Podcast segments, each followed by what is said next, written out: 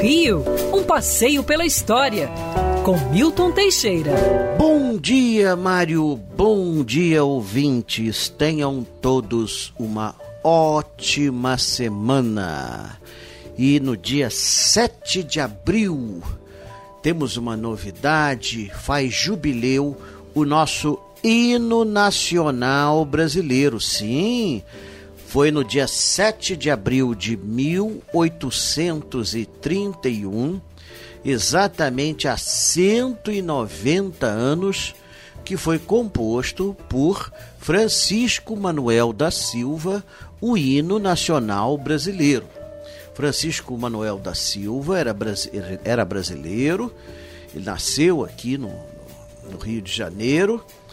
Ele foi professor de música, fundou o Conservatório de Música em 1838, que depois tornar-se-ia o Instituto Nacional de Música e que hoje está vinculado ao FRJ, né? um prédio bonito que fica situado ali no final da Rua do Passeio. Então, o Instituto, o Instituto Nacional de Música foi onde saíram os maiores gênios da música erudita brasileira. A começar pela figura de Carlos Gomes, que foi aluno de Francisco Manuel da Silva. E Francisco Manuel da Silva, por sua vez, foi quem substituiu o padre José Maurício na direção da Orquestra da Sé do Rio de Janeiro. É, é uma longa tradição. Bom, ele ficou muito contente. No dia 7 de abril, Dom Pedro I renunciava e deixava o Rio de Janeiro na fragata Volage. O povo comemorou em festa a renúncia do imperador, que era mal visto pela sociedade brasileira, pois achavam-no um vendido aos interesses portugueses. Ai, será que era? Não sei. Seja como for, Dom Pedro I pisou na bola várias vezes, faliu com o país, faliu com o Banco do Brasil, gastava dinheiro com as amantes. O povo não gostava nada disso. Depois que morreu a imperatriz, a imagem dele foi lá embaixo. Então, no dia 7 de abril de 1831, ele renuncia e, em homenagem a essa renúncia, Francisco Manuel compôs o hino nacional. Lamentavelmente, a letra não é atual. A letra da época era uma coisa muito estranha. Dos grilhões, o Brasil, nó desata, do Amazonas até o Prata. que doideira. Mas, seja como for, o hino nacional brasileiro sobreviveu.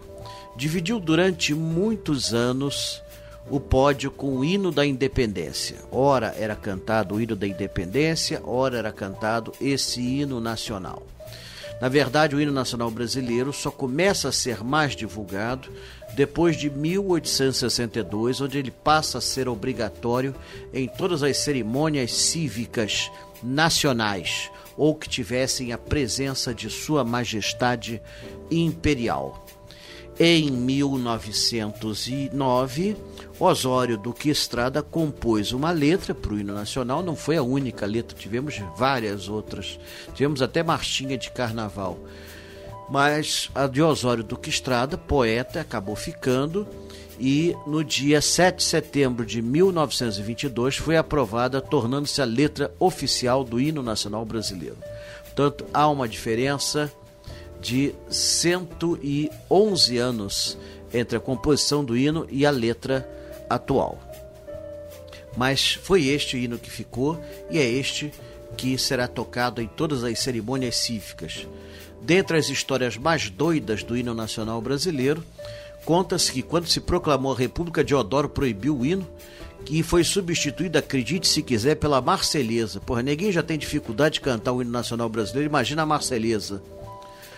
Ah, posteriormente foi feita uma marchinha de carnaval chamada Laranja da China. Laranja da China, laranja da China, laranja da China, abacate, limão doce tangerina. E houve compositores como Noel Rosa e Mário Lago que se inspiraram na melodia do hino nacional brasileiro para compor músicas modernas. Mário Lago compôs Amélia, inspirada no hino nacional brasileiro, e Noel Rosa também usou o estribilho do hino nacional para várias composições. Olha que doideira. Mas o hino acabou ficando e hoje ele é cantado pelos brasileiros como uma forma de nos unir espiritualmente ao nosso grande país que é o Brasil. Quer ouvir essa coluna novamente? É só procurar nas plataformas de streaming de áudio. Conheça mais dos podcasts da Band News FM Rio.